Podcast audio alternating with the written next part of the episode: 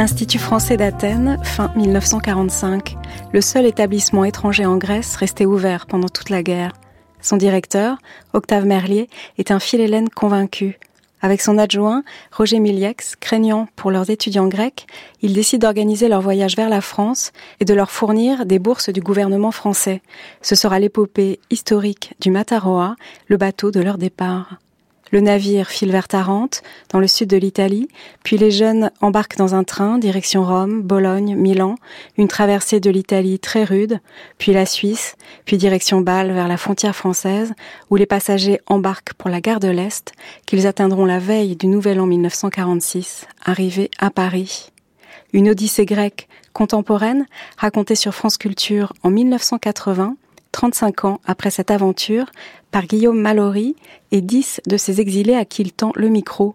Première enquête sur cette histoire du Mataroa dans les chemins de la connaissance, une série intitulée La nef des Grecs en 10 épisodes. À venir, à écouter tout de suite, septième émission sur les voies ferrées italiennes et suisses en 1945, diffusée le 11 novembre 1980, et huitième émission diffusée le 12 novembre 1980, rencontre avec le Paris imaginaire des livres.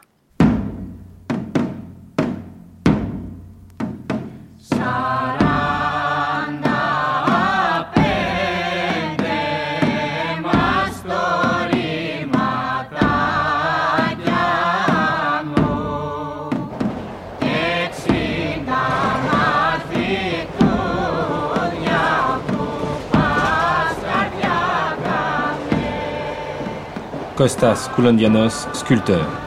C'était un paysage qui était très différent du paysage grec. Moi, j'avais été plusieurs fois dans les îles ioniennes. Oui, déjà. Là, ça rappelle un peu le, paysage d'Italie. C'est ce qui nous a frappé le plus au, commencement du voyage, c'était euh, tous les villages et toutes les villes qui ont traversé qui étaient surpeuplés. C'était une caractéristique d'Italie du Sud qui nous a vraiment impressionnés avec euh, une population vraiment très très nombreuse. Aristide Dizikas. Comme on a voyagé au départ la nuit, on n'avait pas vu grand-chose au point de vue paysage. Mais la première chose qui nous a beaucoup impressionné, c'est quand on est arrivé aux alentours de Cassino, euh, dans une région montagneuse, quand on s'est aperçu les monastères complètement détruits et tous les environs étaient vraiment complètement euh, détruits. Il faut rappeler que le Monte Cassino est le dernier verrou de l'arrivée anglo-américaine. C'était une bataille atroce, il paraît-il, qui, qui a duré plusieurs mois. Et le monastère a changé de main plusieurs fois. Et les bombardements étaient tellement intenses que la nature a complètement été changée. C'est à l'aube que vous avez vu cela C'est à l'aube, le matin, au commencement de, le matin, on a vu ça et vraiment c'était très impressionnant. Il y avait encore des chars eh, qui étaient détruits, il y avait encore des, des, des, villages entiers brûlés et il n'y avait presque aucun arbre qui était resté debout. Tout était brûlé, là, il y avait les, plein de cimetières de croix, là, ça, l'image, je l'ai encore en tête. C'était juste après la fin de la guerre, c'était très frais encore tout ça. Nikos Karakostas. on a passé, je me rappelle très bien de c'était un spectacle de désolation, hein, parce que c'était juste après les combats. deuxième euh, endroit peut-être euh, dont vous vous rappelez pour d'autres raisons, c'est Rimini. On savait qu'un régiment grec qui s'appelait Rimini d'ailleurs, il avait participé à la guerre contre les, les Allemands euh, à travers l'Italie, et qu'il y avait une grande bataille qui était donnée à Rimini. Et là, nous, quand on est arrivé dans la ville de Rimini, on voyait encore, on a trouvé des tanks grecs détruits, on voyait sur euh, les murs des écriteaux grecs euh, faits par les soldats grecs et la ville de Rimini était presque détruite complètement. C'était un autre champ de bataille qui, évidemment, euh, en voyageant par le train, on n'a pas vu trop de détails, mais on était impressionné en voyant vraiment des traces des passages des, des soldats grecs à cet endroit-là.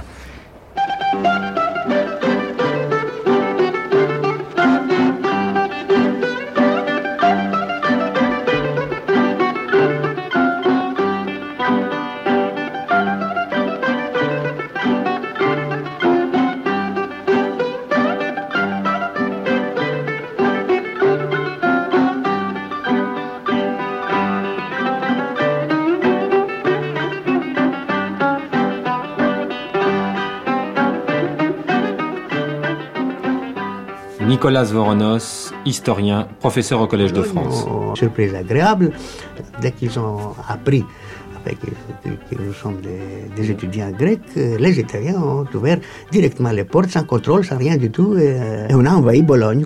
C'est la première ville, euh, la grande, la première grande ville euh, européenne que nous avons vraiment vue et qui nous a impressionnés. C'est une ville italienne de toute beauté.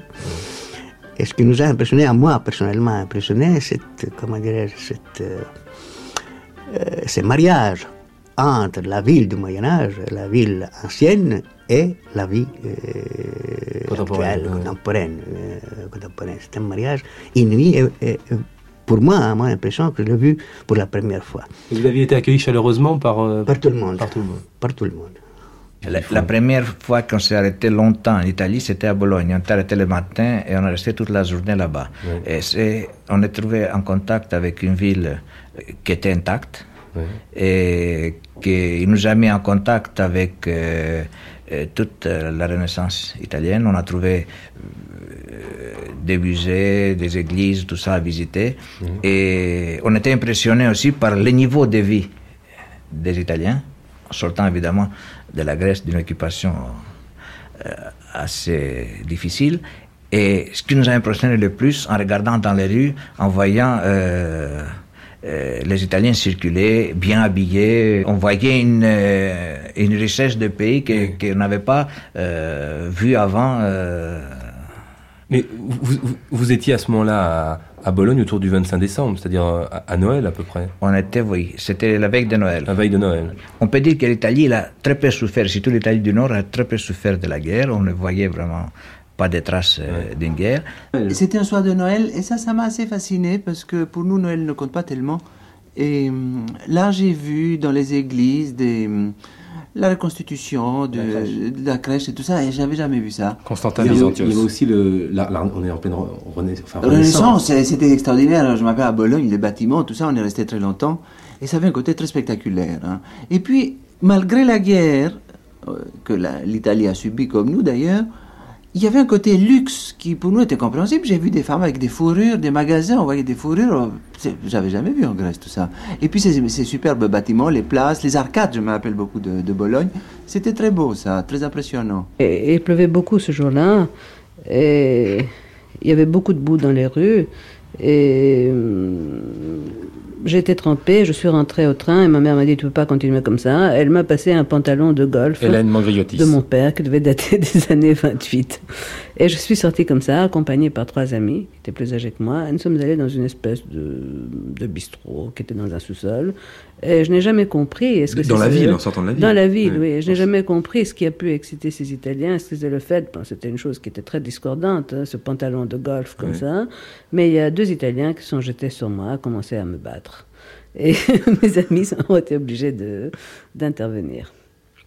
Est-ce qu'ils ont vécu ça comme une provocation? Je ne hmm. sais pas.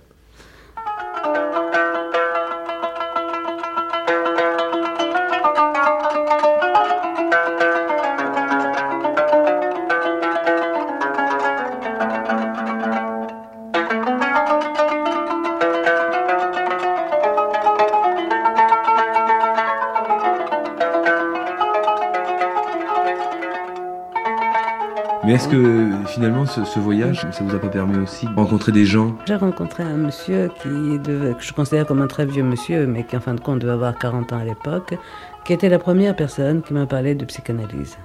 Il se disait psychanalyste et hum, il avait été analysé par un, analyste grec qui s'appelait Empirikos, qui était un poète surréaliste en même temps pour qui il avait une grande admiration, et euh, il venait à Paris pour parfaire sa formation d'analyste. Je ne l'ai jamais revu.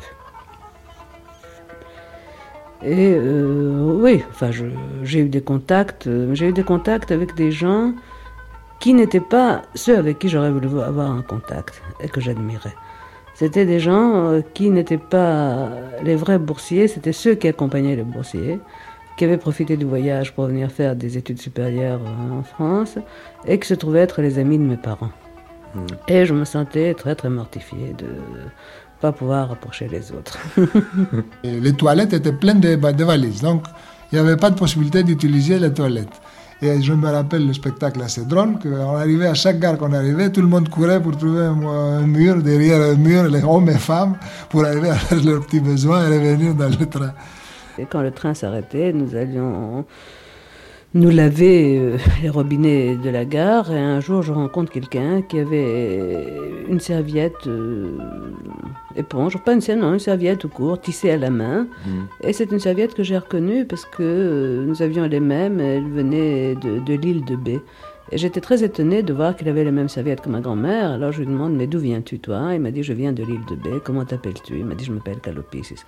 Et c'est avéré que c'était un cousin de ma mère.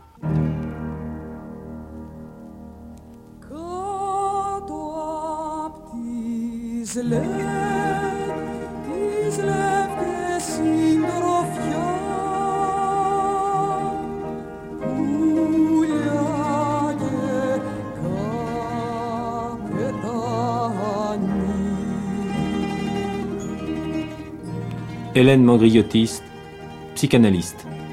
Je ne sais pas si c'est mon souvenir ou c'est moi qui ai changé le souvenir. Parce qu'il y avait un. Il y avait quelqu'un qui était très âgé, enfin très âgé, peut-être à l'époque, il avait 40 45 ans, qui, qui ne couchait pas par terre avec nous euh, et qui était toujours assis sur euh, trois ou quatre valises, près de la portière.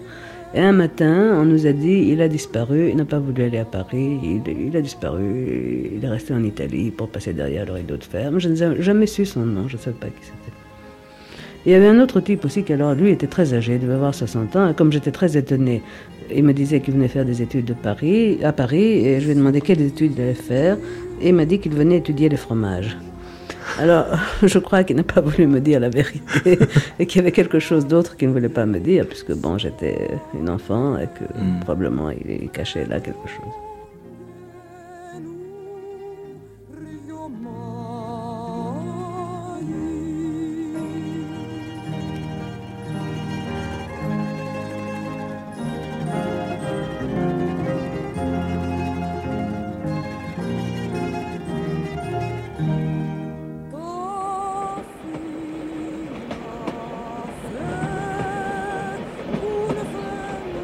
Constantin Byzantios, peintre. la Suisse, c'était autre chose, parce que là, d'abord, on avait un train assez luxueux, où on était assis très confortablement, contrairement en Italie, qui était en pagaille à l'époque, et puis on changeait tout le temps des trains. Ça, on, s'est souvent perdu nous-mêmes, d'ailleurs, puisqu'on a récupéré certains dans des villes plus loin, puisqu'ils étaient perdus. Et puis, quand on a traversé en Suisse, l'ordre était déjà dans le train et dans le paysage, je dirais, puisqu'on voyait à travers les fenêtres des arbres de Noël avec des gens euh, très comme des cartes postales. Enfin, ça me rappelait les cartes postales que ma grand-mère m'a envoyées quand j'étais petit, que voyager ensuite. Et une chose qui, nous a impressionné en plus, euh, les bagagistes qui sont venus chercher euh, nos bagages étaient mieux habillés que nous, évidemment, et on ne croyait pas nos yeux de voir ce niveau de vie dans ce, dans ce pays où on arrivait vraiment pour la première fois. Jusqu'en Suisse, donc, on n'avait aucun, aucune possibilité, ni de se raser, ni d'aller aux toilettes, rien du tout. On moi je me rappelle, j'avais une barbe de, de 5 jours en arrivant en Suisse. Alors les Suisses, tout de suite, ils nous ont considérés bien sûr comme des sauvages. Ils ont commencé à, premièrement, interdiction de sortir du wagon. Et après, ils sont entrés, ils ont commencé à nous asperger avec des DDT. Je me rappelle qu'ils soulevaient les des filles pour les mettre du DDT, n'est-ce pas, en dessous. C'était vraiment euh, complètement un spectacle ahérissant. Et je ne me rappelle pas si c'était en Suisse ou en Italie, où on est arrivé le matin et comme, euh, si tu veux, comme cadeau de, mettons, pour les étudiants, ils nous ont amené des paniers avec des petits pains tout chauds. Alors je me rappelle qu'il y a un type qui était quand même assez haut placé, je crois que c'était genre, mettons, comme procureur de la République, quelque chose comme ça, qui se chamaillait avec les autres à cause de deux petits pains parce qu'on ne lui avait pas donné à sa femme ou je ne sais pas quoi. Ça fait toute une histoire pour un petit pain comme ça. Et si vous connaissez l'histoire du concert du piano muet? Oui. Ah, mais c'était formidable. Enfin, ça, ça, se passait en, Suisse. En Suisse, c'est ça. Où on a persuadé la fille de nous jouer quelque chose de son piano muet. Costas Koulandianos. Son piano muet, son piano. Était un peu pas tout à fait normale, on a pris les pianos avec toutes les précautions, on a mis des valises. On a posé le piano sur les valises, en équilibre comme il faut. Et elle, elle a commencé à jouer les wagons suisses étaient des wagons ouverts, comme c'est les, les corails aujourd'hui. Oui, comme ça. Sans compartiment. Et Sans compartiment. Alors, oh, c'est lui qui entrait, il voyait tout, tout le wagon. Alors, elle, elle jouait. Et nous, on prenait des positions. Il y avait quand même 20 personnes autour, en attendant une musique sans bruit. Alors, et notre regard était sur la porte en même temps. Parce qu'il y avait les Suisses, ça se passait autour de Bâle, ça, le- les Suisses allemands qui traversaient pour aller pisser.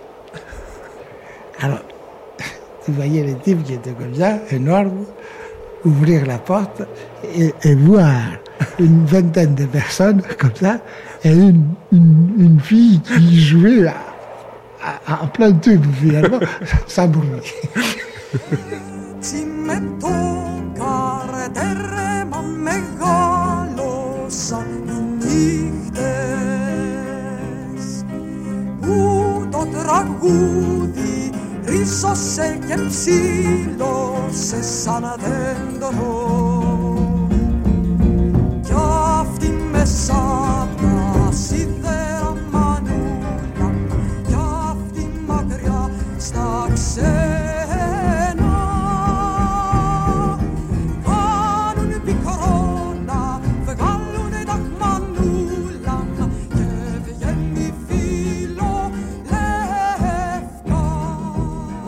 Les Suisses, ils se méfiaient de nous quand ils nous ont vu comment on était habillés, euh, avec nos bagages qui étaient vraiment pas des bagages des gens riches. Vous savez, c'était des valises en état lamentable. On sortait vraiment difficile. Et alors, on, a senti tout de suite qu'ils se méfiaient de nous. Ils nous croyaient pas propres. Ils, ne sais pas, ils nous ont considérés vraiment euh, comme, euh, disons, des personnes dangereuses pour leur pays. Et je me rappelle encore certaines caractéristiques. Ils nous ont mis tous euh, dans les compartiments euh, wagons- dans les wagons et ils nous ont dit de s'asseoir tous dans, ce compartiment. Et tout d'un coup, on, s'est aperçu qu'il y avait des Suisses qui sont arrivés avec euh, des DDT euh, qui éjectaient su- même sur nous sur les chaises où on était assis euh, pour euh, éviter qu'on amène des microbes peut-être euh, en Suisse.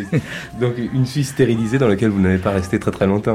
Non, ça nous a impressionné cette euh, façon de nous recevoir, évidemment. Quand nous sommes arrivés à Bâle, euh, on a attendu, je crois que les autorités ont attendu qu'il fasse nuit pour qu'on puisse sortir du train.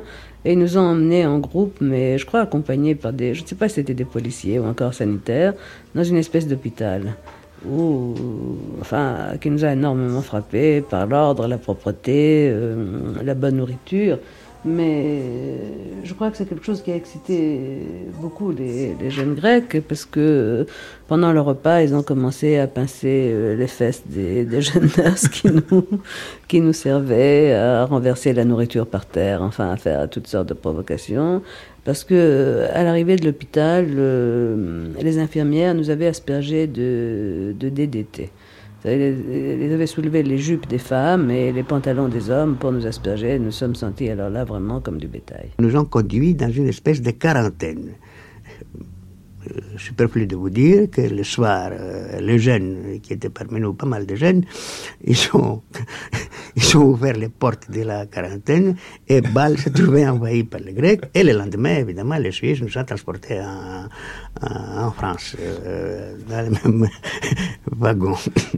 Quand on voyait un Suisse, c'était tout à fait avec, à côté d'un Grec, c'est- c'est c'est le jour et la nuit. C'est terrible, la balle.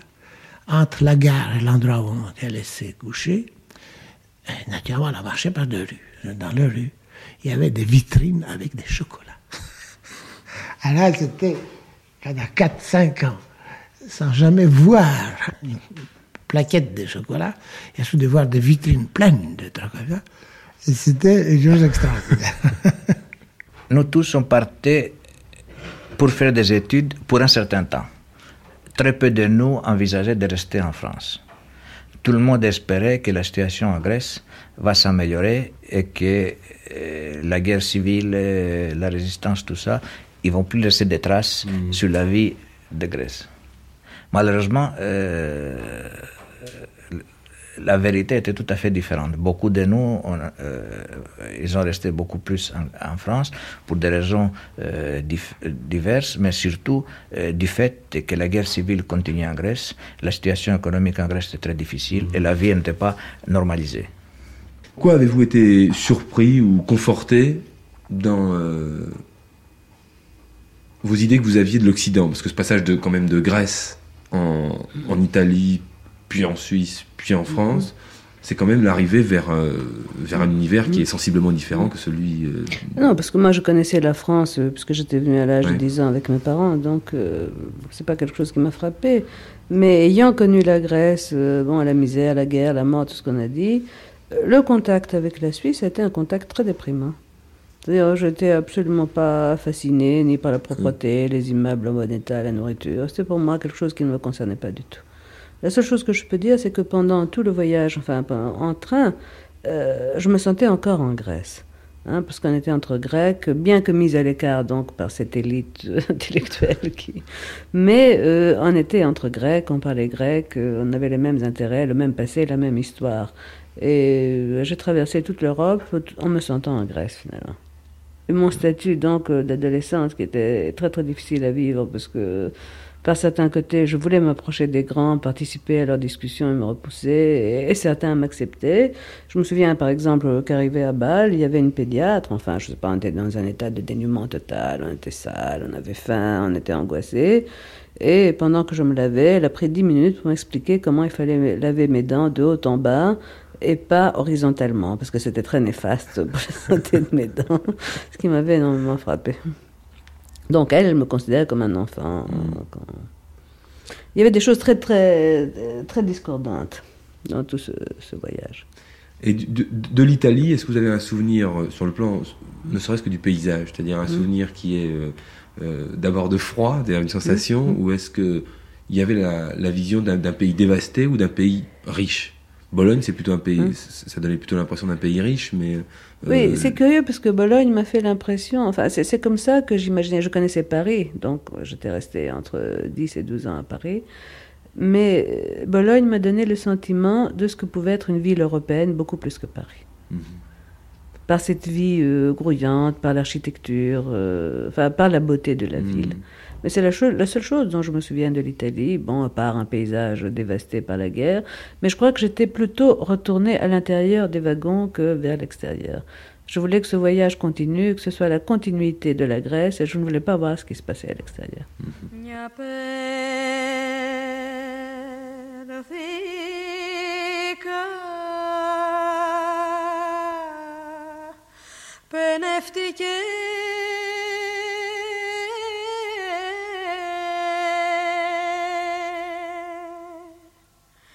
Ils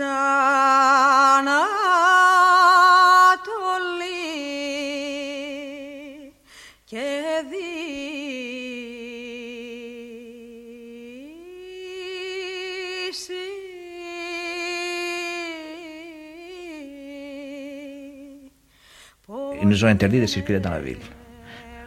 Et malgré ça, il y en a beaucoup de Grecs qui sont sortis par la fenêtre, ils sont circulés dans la ville. Et ils nous ont décrit la ville de Bâle parce que nous n'avons pas vu. Et jusqu'au moment qu'arrivait évidemment à la frontière française, où on était reçus par euh, les autorités françaises d'une façon euh, très très cordiale. Et notre voyage était vraiment magnifique à travers toute la France. Est-ce que vous aviez alors l'impression euh, que vous partiez définitivement de manière transitoire? Ça, je n'ai jamais posé la question. Moi, j'avais une bourse de trois mois. Et il y a tu vois, 35 ans, je suis là. Moi, j'avais une intuition que je partais. Je partais avec l'idée que je veux revenir, Oui. mais revenir comme ça, mais pas. euh, Je pensais que je resterais en France. C'est curieux, j'avais une intuition comme ça. C'est pour ça que j'ai dit au départ que je- pour moi c'était assez à la fois fascinant ce voyage, mais un peu triste parce que je pensais que je ne retournerais pas. C'est ce qui s'est passé d'ailleurs. Mais je n'ai pas pensé à ça. hein. Moi, finalement, peut-être d'autres ils ont pensé, mais moi, je n'ai pas pensé. Je ne savais pas comment ça va se dérouler, qu'est-ce que je vais trouver. Parce que c'était, je vous ai dit, Paris, pour nous, c'était comme un paradis inconnu.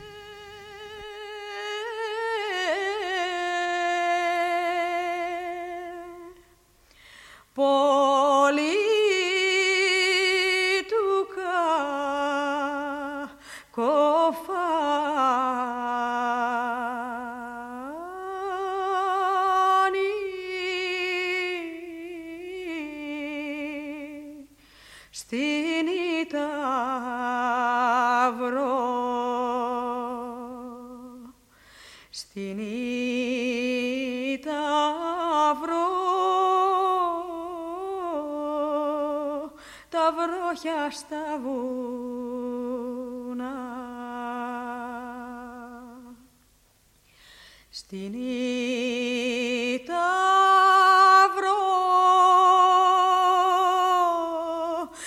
στα βουνά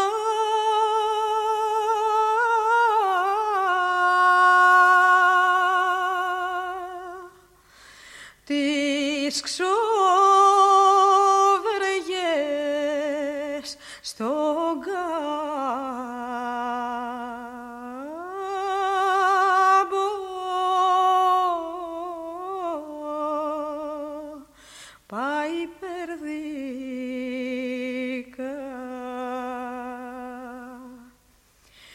πάει περδίκα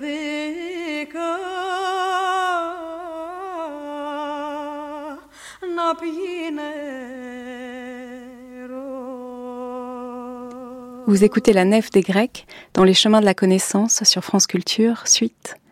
Tout de suite, huitième émission diffusée le 12 novembre 1980, rencontre avec le Paris imaginaire des livres.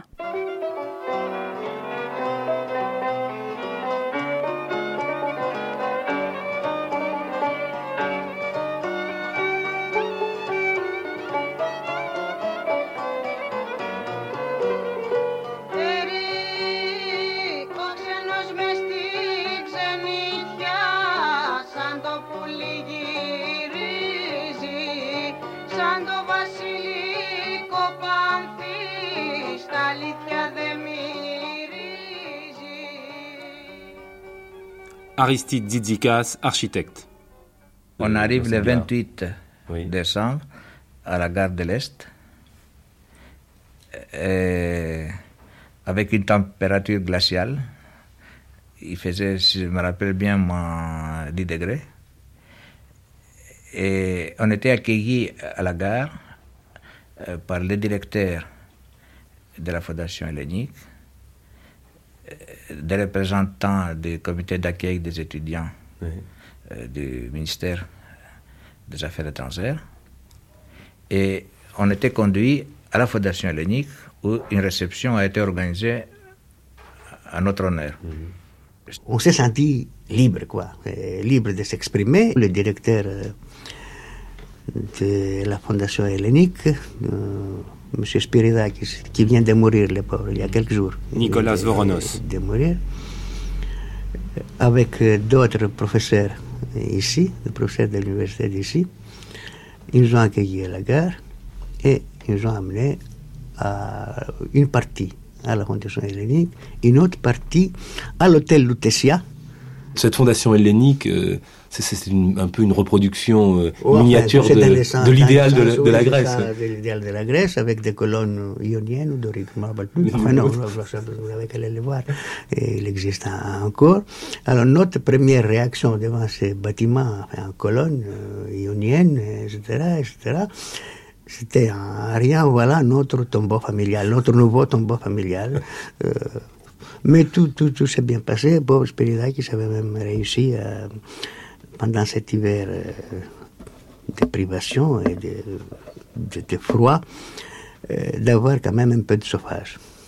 Alors j'ai vécu quelques mois là-bas et puis après euh, je trouvais enfin, il y avait trop de jeunes pour, pour moi qui avaient un certain âge déjà, une trentaine d'années. À Paris, tous les groupes euh, communistes étaient attendus par un architecte qui était dans les services culturels, je crois, dans les- Et lui, il, les a, pris tous les groupes, il les a. euh, déjà, il avait préparé l'arrivée, vous, vous allez loger, je crois qu'ils les ont offert. avant. Et nous, on nous a tout de suite. Enfin, moi, j'ai eu la chance déjà de me trouver tout de suite la première nuit à, à l'hôtel Lutetia. Et là, je suis resté avec un de mes amis. On a pris une chambre à deux. Il avait un lavabo. Là, c'était la première nuit qu'on a pu, pu un peu, tu vois, le, le premier confort, n'est-ce pas, de, après les cinq ou les, une semaine de voyage. Nikos Et Karakostas. le lendemain, ils avaient prévu de- des chambres pour les étudiants au pavillon hellénique, à la cité universitaire. Et alors, au début, ils nous ont donné des chambres à deux personnes. Et après, n'est-ce pas, mais plusieurs mois après, euh, j'ai pu avoir une chambre à moi. tu vois. Dans le train, il y avait Visandius qui disait J'arrive et je vais tout de suite au Louvre. Kostas Koulondianos. Immédiatement au Louvre. On est arrivé à minuit, peut-être, mais lui, c'est pas le problème. Le problème, c'est le Louvre. Moi, je connaissais toute la peinture occidentale à travers des reproductions. Constantin Byzantios. J'étais tellement curieux de voir un original, j'avais jamais vu. Et alors je me suis précipité au Louvre. Et là j'ai eu une très grande surprise, d'abord parce que les deux salles, les seules qui existaient au Louvre, il y avait un mélange extraordinaire. La Joconde était à côté du moulin de la Galette, euh, Manet à côté de Mantegna. Enfin, je ne sais pas, c'était une énorme, euh, un énorme mélange de siècles et de tableaux différents. Et ça m'a beaucoup frappé quelque chose, je ne m'attendais pas du tout. Je m'étais fait une idée des tableaux à travers les reproductions. Alors j'avais déjà donné des dimensions dans ma tête. Et en réalité, quand je les ai vus, j'étais déçu parce qu'ils n'avaient pas la fo- le format que j'avais imaginé. Vous voyez, la Joconde elle m'a paru tout petite, par exemple, le, ou je sais pas, un autre trop grand, vous voyez. Quels ont été vos, vos premiers contacts avec Paris? Mais en flash comme ça, parce que c'est évidemment c'est très difficile maintenant de se remettre exactement à l'époque même. D'après ce que je me rappelle, c'était la rue qui m'avait assez fasciné. Euh, D'abord, j'ai vu des couples, des hommes et des femmes, tout le temps. C'est rare de voir des, beaucoup d'hommes ensemble. Enfin, c'est c'est ce, qui- ce que j'ai moi conservé dans ma mémoire, c'est ça. Et en, en grec, c'est plutôt on voyait beaucoup d'hommes ensemble ou des femmes séparées comme ça. Alors j'ai vu des couples qui s'embrassaient en plus, c'était quelque chose de, de nouveau, enfin pour, pour la vision quotidienne en tout cas. Oui, ce qui m'a beaucoup frappé en France, c'est la complicité de l'homme et de la femme, n'est-ce pas? J'ai l'impression qu'ils ont toujours été complices. Euh, j'ai pas eu cette sensation en Grèce. On est complice avec son ami, je pense que l'homme grec est fixé à l'homme. C'est pas qu'il est, est fixé à l'homme euh, sensuellement, mais il est fixé à l'homme. Chaque grec a un ami ou deux amis qui voient et qui racontent ses histoires. Souvent, vous allez dans un café, vous verrez 40 hommes assis qui parlent des femmes, souvent. Mais il n'y a pas de femmes, il n'y en avait pas des femmes. La déesse d'Athènes, la protectrice, c'était Athéna, la, la déesse virile hein, qui protégeait Ulysse, qui est sorti du crâne de la cuisse de Jupiter, je ne sais pas. Et Artémis, tandis que Vénus venait de, de Chypre, d'une île un peu plus orientale. hein. Euh, C'était une déesse perturbatrice, Vénus.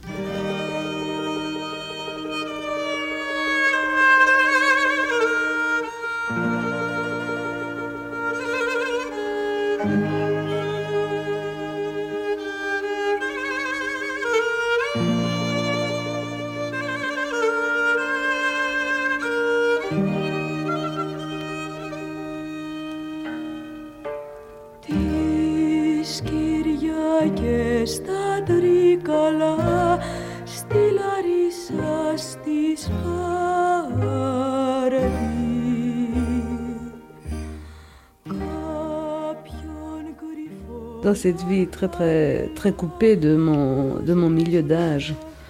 Et comme je n'avais aucune envie de rester le soir à la maison et que les Grecs ont l'habitude de sortir tous les soirs et que rester dans un appartement c'est pour nous une chose impensable, Hélène nous avons habité pendant trois mois euh, près de près de Saint-Denis. Et il y avait une chose qui m'avait euh, complètement fascinée à l'époque. Nous sortions après le dîner, mais avec mes parents toujours. Et il y avait des orchestres de femmes dans les cafés. Et ça, c'est quelque chose que je n'ai pas oublié. Oui, partout, sur les grands boulevards, il y avait des orchestres de femmes habillées toutes pareilles avec des uniformes. Mais c'était un monde pour moi qui était vraiment, mais vraiment, c'est-à-dire j'ai eu le sentiment de cauchemar. Toutes ces choses me semblaient beaucoup plus étranges que la guerre, la mort, la faim, qui étaient des choses très familières. Mais ce qui m'a frappé énormément dans ces cafés, et pour ça que je dis que c'était pire que, enfin c'est pour moi beaucoup plus étrange que la mort et tout ça, c'était cette grande solitude. C'est-à-dire les gens qui étaient attablés devant une table, des gens même seuls, et qui ne se parlaient pas les uns aux autres. C'était pour moi une chose que je n'arrivais pas à comprendre. J'avais envie de, de, parler aux voisins, mais je sentais que ce serait tout à fait une chose insolite. On restait seul, en famille, autour d'une table, à écouter l'orchestre. Et puis après, euh, les femmes à l'époque avaient une double tête presque. Elles avaient des coiffures très très hautes. Et elles m'ont paru d'abord très minces, beaucoup trop minces. Et puis euh, elles portaient des chaussures en bois ce qui faisait les jambes très très maigres parce que ces chaussures étaient très importantes. Constantin Byzantios. dans, cette vision de, de, Paris, quelle est la, la couleur un peu? Ah, gris. Ah, ça, c'est la couleur, c'était très frappant. Euh, justement, quand j'y étais au Louvre, j'avais l'impression qu'il avait peint ça au goudron noir. Hein. J'étais stupéfait. La, la, Athènes était blanche à l'époque, totalement blanche. Oui, oui, elle était blanche. On avait, il n'y avait pas de circulation, il n'y avait pas de pollution. À Paris non plus, il n'y a pas de pollution. Mais c'est le climat peut-être qui a donné cette noirceur extraordinaire. Dix ans plus tard, quand je suis rentré en Grèce, j'étais fasciné par la lumière grecque, laquelle est tellement forte où il n'y a pas de couleur, c'est blanc et gris, et avec un ciel bleu des fois très fort et une mer très bleue, mais tout le reste est gris. Parce que la lumière est tellement forte qu'il gomme les couleurs. Par contre, on peut dire qu'en France, la lumière est plus tamisée, et quand il y a du soleil ou il n'y a pas de soleil, ce qu'on appelle la couleur locale, un vert ne bouge pas beaucoup, reste toujours vert, un peu plus pâle, un peu plus fort, mais c'est toujours le même. Et puis il y a une autre chose aussi, les plans, la lumière grecque, elle est tellement forte qu'on ne sait plus si le premier plan est devant ou derrière, n'est-ce pas? Ça se fond, c'est comme un mirage un peu. En, France, et surtout à l'île de France, là où on vit, enfin si vous voulez à Paris, il y a, les plans sont ah, ils ne bougent pas, il y a premier, second, troisième plan, n'est-ce pas? Je mettais le chevalet très souvent dans la rue, au milieu de la rue, il n'y a pas de circulation. Ce qui est fantastique à penser maintenant. En 1945 Oui, je, je, plantais le chevalet au milieu de la rue, je faisais des paysages d'après nature à l'époque. Donc euh, un, Paris, euh, sans, un Paris sans luxe un Paris sans luxe pauvre, oui, plutôt pauvre. on, avait on avait tous des tickets, n'est-ce pas, pour la viande, pour le pain, pour tout. Dans ce sens-là, on n'était pas dépaysés, vous voyez. Je dirais même ça m'avait donné exactement la même euh, notion de manque, enfin, qu'on avait en Grèce aussi. Et est-ce qu'avec vos compagnons, vous aviez eu l'idée de, de, chercher les autres euh, projections qu'on pouvait se faire à Athènes de, de la France? Je suis allé à Chartres, euh, j'ai trouvé ça magnifique, tout ça. Et puis une fois que j'ai un peu dessiné autour, j'étais comme assez fasciné à l'époque de tout ce qui était architecture, n'est-ce pas? Mhm. C'est une architecture inconnue chez nous, tout ça. J'ai voulu un peu dessiner le paysage et je suis sorti de, de Chartres comme ça en dehors de la ville. Là, je marchais, je marchais, je m'attendais à trouver des collines, des... Et puis c'était une plaine à, perte de vue. Ça, ça m'avait un peu déçu. Pas de position littorale montagne Non, non, pas du tout, non. C'est la plaine à perte de vue. là encore j'avais dans mon imagination la Grèce, je pensais que le paysage se prolongeait de la même manière, pas du tout. Hein.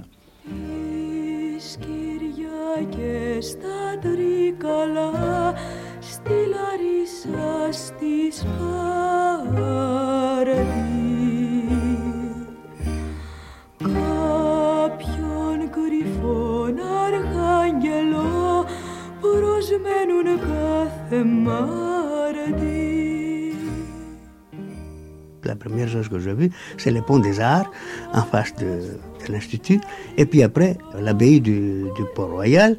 Et une de mes premières visites euh, avec les, guides de métro, je me suis égaré à plusieurs reprises enfin, jusqu'à ce que je trouve ce, Port-Royal. Mais je l'ai trouvé, euh, j'arrive, je me trouve devant des ruines. Nicolas Voronos. Des ruines, enfin, de rien du tout. Quoi. Enfin, il ne reste presque, presque rien. Euh, c'est le Paris de Balzac que vous cherchiez euh, C'est le Paris de Balzac, le Paris de Victor Hugo, le Paris de mes lectures. Quoi. Vous étiez habitué à, un, disons, un mouvement euh, socialiste, un mouvement marxiste de type balkanique, où on voyait surtout des ruraux, et tout d'un coup, vous arrivez en France, un pays industriel, où vous voyez pour la première fois, bon, par exemple, le 1er mai... Première impression, il y a deux impressions. Mon première impression, c'est la première fois dans ma vie où j'ai vu une une manifestation vraiment ouvrière vraiment ouvrière, avec des ouvriers de l'industrie lourde, avec les mineurs et les, je sais pas quoi, et les, les métallurgistes, etc., etc. C'était, et je crois que ce n'est pas moi, ce n'est pas seulement un, sentiment personnel, mais c'est un sentiment de, de, tous les Grecs, enfin, de tous les étudiants, enfin, de tous, oui, de tous les groupes qui voyaient pour la première fois qu'est-ce que c'est euh, une manifestation de la classe ouvrière, ou si vous voulez encore, qu'est-ce que c'est une classe ouvrière? Euh, Chose que nous ne connaissons pas en Grèce. Et ensuite, je me rappelle les chocs, je ne sais pas si c'est personnel ou, général, ça j'en sais rien, les chocs que nous avons eu à la fête de l'humanité. à Vincennes. Mais ça, je le comprends. Euh, nous venions, la plupart d'entre nous, d'une résistance qui, pendant le décembre, comment dirais-je, avait pris aussi les montagnes. Et donc, nous avons vécu pendant, je ne sais pas combien, combien de temps, euh, dans une ambiance de rigoriste, euh, je veux dire, dans un esprit rigoriste, euh, comme des puritains de gauche comme des puritains de gauche. Et on voit là-bas euh, les, la gauche française qui s'amusait euh, et qui, à côté de, je sais pas quoi, des discours politiques, et, de la vente de l'humanité, etc., il y avait des ballets, euh, des ballets et des buvettes. et des buvettes. On buvait, les, les Français buvaient, ce qui n'a pas empêché d'être de gauche. Mais pour nous, c'était quelque chose d'un peu choquant. Quoi. Je crois même qu'on Euh, dansait le French Cancan. euh. Oui, euh, on dansait même les French, les French cancans en vendant l'humanité. Je me souviens qu'à peine débarqué en France, il y avait des petites élections ou de grandes élections. Costas Axelos. bien, où il y avait des affiches partout, c'est-à-dire dans le quartier latin, qui était notre ghetto, où on lisait voter pour le Parti communiste français, parti de la petite propriété privée. Quand j'ai vu ça, j'ai compris que vraiment, on s'était battu pour la généralisation de la petite propriété privée, ce qu'est le secret effectivement du mouvement communiste, mais que cela ne me concernait pas Ça suffit de vous dire que tout le monde n'avait pas de pullover euh, pour mettre euh, quand on se trouvait à un climat qui faisait moins 10 euh, à Paris. Donc, euh, première chose qu'on a fait, on a reconstitué une association des étudiants. J'étais élu secrétaire général à cette époque de cette association. Aristide Didikas. Ma future femme était secrétaire de la même association et on avait comme président le professeur Criaras, euh, qui était euh, professeur euh, à l'université de Salonique. Votre future femme que vous aviez rencontrée sur le Mataroa. Ma future femme que j'ai rencontrée à Mataró, côté autorité française, on était reçus d'une façon magnifique. Euh, le comité d'accueil, il a fait tout son effort pour nous aider dans ces problèmes, et particulièrement M. Jox, qui à cette époque était directeur euh, au ministère des Affaires étrangères, il s'en occupait particulièrement des étudiants, et il nous a euh, aidés euh, à nos démarches. Dans votre quête de livres, est-ce que vous aviez été pleinement satisfait? Par le ministère des Affaires étrangères, on avait demandé si c'était possible de nous procurer certains livres qui étaient indispensables pour nos études. Et à cette époque, on avait présenté une liste très importante. À notre grand étonnement, quelques jours après, ces livres étaient mis à notre disposition et on a distribué euh, à nos étudiants. Alors, à Paris, comment s'organise la vie au, au pavillon hellénique et aussi comment elle, cette vie s'organise dans, dans- dans ce Paris à la sortie de l'occupation? Tu sais, au début, n'est-ce pas? Bon, premièrement, pour nous, c'était vraiment un événement. On arrivait à Paris, c'était un, un rêve que même on ne passait pas à réaliser. Moi, quand j'étais jeune, je rêvais de venir à Paris. Donc, c'était un grand plaisir de voir Paris. Et bien sûr, à cette époque-là, Paris, ça ne ressemblait pas du tout avec ce qu'on voit aujourd'hui. C'était un calme absolu. Dans les rues, il n'y avait pas de voitures. C'était vraiment beaucoup plus agréable, n'est-ce pas, que maintenant. Mais l'inconvénient pour nous, c'était en arrivant, c'est le changement de climat, je pense. Ou le changement de climat, ou peut-être aussi la nourriture. Je me rappelle le- que quand on sortait du métro Cité, de la cité universitaire, ça sentait le poisson pourri déjà à la sortie du métro, tu vois. Nikos Alors, on arrivait au restaurant, et là, c'était des plats avec des poissons qui sentaient mal et avec euh, accompagnés par des lentilles ou des petits macaronis et tout ça. Alors, on jetait le poisson et mangeait que seulement l'accompagnement parce que c'était pas possible de le manger. Alors là, on avait des tickets, bien sûr, c'était très difficile. Il y avait, pour le pain, on avait deux petits morceaux de pain pour manger. Euh, mais c'était agréable parce qu'on était jeunes, on s'amusait bien et le- les premiers trois mois, j'étais très fatigué. Je me rappelle que j'étais extrêmement fatigué et de telle façon que quand on sortait, on arrivait au restaurant à 8 heures. On mangeait, mettons, jusqu'à 9h, 9h30. Et j'allais, il y avait un bar d'ailleurs qui existe, je pense encore à l'Institut universitaire, où on allait prendre un café. Et là, je restais de 9h30 jusqu'à 11h30, quelquefois minuit, parce que je n'avais pas le courage de, de, de me lever et de marcher à pied à peu près une centaine de mètres pour aller au pavillon hellénique dormir. Tu vois, c'était tellement une telle fatigue. Après, bon, après on a commencé à, euh, je me suis inscrit toujours à l'école centrale parce que je cherchais pendant ce mois qu'est-ce que j'allais faire. Et là, on travaillait quand même dur dans la journée. Et le soir, souvent, je rentrais à l'Est-Universitaire, là, on travaillait beaucoup, mais on s'amusait beaucoup aussi parce que, par exemple, euh, il y avait un bal le jeudi et il y avait deux balles le samedi, dimanche, même trois. C'est-à-dire, je me rappelle, on allait le jeudi, on allait le samedi soir, on restait jusqu'au matin du dimanche et après, il y avait un bal de l'après-midi du dimanche qu'on restait quand même jusqu'au soir. Euh, Le plus grand de ces balles, c'est bien sûr, euh, ça va être le 14 juillet, le premier 14 juillet après l'occupation. Oui. Euh, le 14 juillet, le premier 14 juillet, c'était quelque chose de magnifique. hein.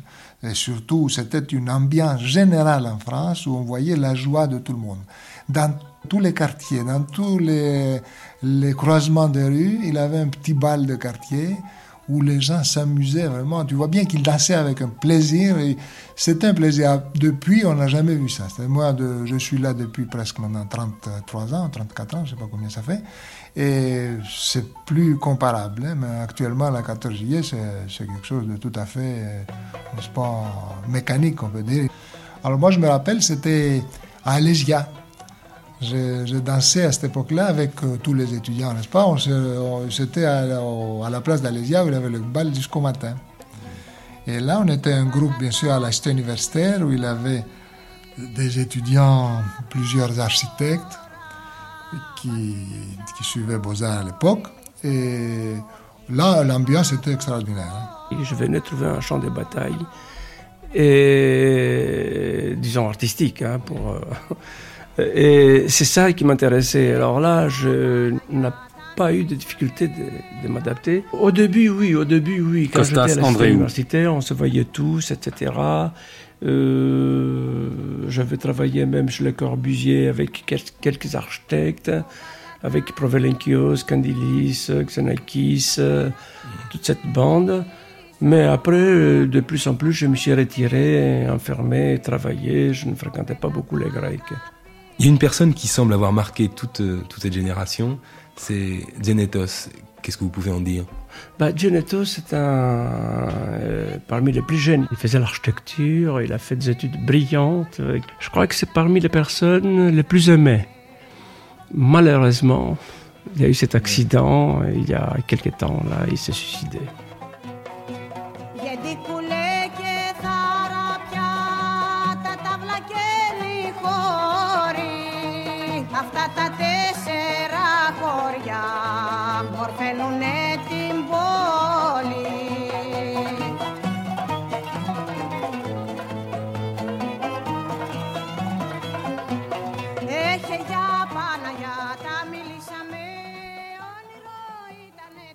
Fait l'école centrale. Comme j'étais déjà diplômé en Grèce, alors j'ai eu une équivalence et j'ai fini centrale, je crois, 47-48. hein. Et après, on m'a dit que je n'avais pas le droit d'habiter à l'université parce que je n'étais plus étudiant. Alors je suis sorti en 49. Et je continuais à habiter en face parce qu'il avait une maison de professeur et j'avais trouvé une chambre au huitième étage. Comme ça, j'étais pas loin. C'était vraiment euh, de, de, de contact, n'est-ce pas, d'une échelle internationale, on peut dire. C'était très, Nikos très. On n'avait pas cette, on n'était pas comme aujourd'hui, c'est-à-dire isolé, si tu veux. Là, dans le quartier, il avait une, une ambiance vraiment de- amicale partout. On se trouvait dans le même café en face, qui s'appelait, ça s'appelait à l'époque le café Roblin, je crois. Maintenant, il a un autre nom. C'est juste en face du pavillon hellénique quand on sort, tu vois. Maintenant, je ne sais pas, il a changé de nom. Et après, on allait à un cinéma à côté, euh, juste sur la place de, la porte d'Orléans. Il avait un petit cinéma où je crois on payait 2 francs, ou non, peut-être un peu plus, mais ça appartenait à un grec. J'ai l'impression qu'il s'appelait Psylos. Psylos, ça veut dire euh, la puce en grec. Et lui, lui, il nous faisait des prix. Comme grec, il nous faisait, n'est-ce pas, 20 ou 30% de, de moins que les autres. Habité le quartier latin. L'hôtel du Panthéon, très Mhm. exactement. Oui, j'avais des, des lettres pour certaines personnes ici, mais je suis ja- jamais allée les voir. L'une de ces personnes, c'était Édouard Herriot. Et je dois encore avoir la lettre adressée à son Excellence, etc., Édouard Herriot. En revanche, euh, j'ai connu d'autres personnes qui m'attiraient davantage, l'équipe des temps modernes, par exemple. Mimika Kranaki. Je n'ai pas du tout trouvé la France comme je l'attendais. En venant ici, je ne sais pas pour les autres, moi je pensais vaguement que le bon Dieu, s'il y en avait un, devait être français, par l'intelligence. Que euh, tous les amis en France ressemblaient à Robert de Saint-Loup. Mais ce que j'ai rencontré le plus souvent, c'était des Verdurins. Un nombre incroyable de- d'échantillons de Madame Verdurin. Pour moi, c'était le moment de rupture. C'était le moment de rupture aussi avec la Grèce, parce que nous sommes allés habiter avec mes parents chez une famille amie, parce que tous les autres boursiers, enfin militants ou pas, ont été à l'hôtel Lutetia ou à la cité universitaire et ils, ont- ils sont retrouvés de nouveau ensemble. Parce que moi, j'ai été coupée de, de tout ça. Je suis tombée tout à fait dans un monde, dans un monde qui m'était étranger. Hélène Mangriotis. Euh, que j'ai ressenti comme très, comme j'ai dit tout à l'heure, très restrictif, très froid. Et euh, enfin, des gens avec qui on n'avait absolument pas eu les mêmes expériences, qui eux nous parlaient de, de manque de nourriture, de privation, de manque de chauffage, or que nous, nous avions connu bien autre chose, hein, qui n'était absolument pas mesurable avec ce qu'eux avaient vécu. Et c'est là où j'ai senti un- une rupture de communication. Même enfin, pendant ce voyage en train, où il y avait les grands dont ils ne me parlaient pas, je savais en tout cas qu'ils avaient vécu quelque part la même chose que moi. Et les gens que je voyais en France, je savais qu'il n'y avait rien de commun entre eux et moi. Enfin, sur le Oui. plan historique en tout cas. Je trouvais une chambre chez des particuliers, euh, une famille Renault où, j'habitais. Et c'est ainsi que j'ai eu l'occasion d'avoir le premier contact avec une famille française. Une famille euh, française qui venait de province, de province, de Vendée. De Vendée, où j'étais invité à plusieurs reprises et j'ai fait connaissance de la France par les provinces, pas par une province française, et même quelle province Une des provinces typiques de, euh, de la France. Nicolas Voronos. Un plus aristocratique, il faut, il faut aussi un peu. Et aussi aristocratique, et aussi aristocratique. Enfin, un milieu, non, c'était un milieu bourgeois, Oui. mais avec un château. Vous voyez, là, Oui, c'est un milieu bourgeois qui s'est transformé en, en- presque en obéro, mais j'ai eu l'occasion de voir toute la noblesse vendéenne à cause de euh, là-bas, la petite noblesse, petite ou grande euh, noblesse vendéenne, euh, qui existe encore d'ailleurs, avec des terres immenses. Alors, vous- vous avez une double, vous avez une double, un double rapport à la France. D'une part, ce rapport à, à, à la Vendée, rapport rural, et puis d'autre part, vous rencontrez la, le Paris de la, de la fin de la guerre, Paris de la fin de l'occupation, avec ses fêtes. Mais voilà, euh, Paris. Paris, tout d'abord, Paris en tant que ville, en tant que Paris. Nous, l'avons, nous avons trouvé un Paris qui venait de revivre, à peine de revivre. Les bouches de métro, la plupart des bouches de métro étaient fermées. Il n'y avait que sur trois, quatre, une seule bouche euh, de métro d'ouvert. Pas d'autobus. Pas d'autobus, ou très peu d'autobus. Et peu à peu, euh, nous avons vu la, la ville renaître.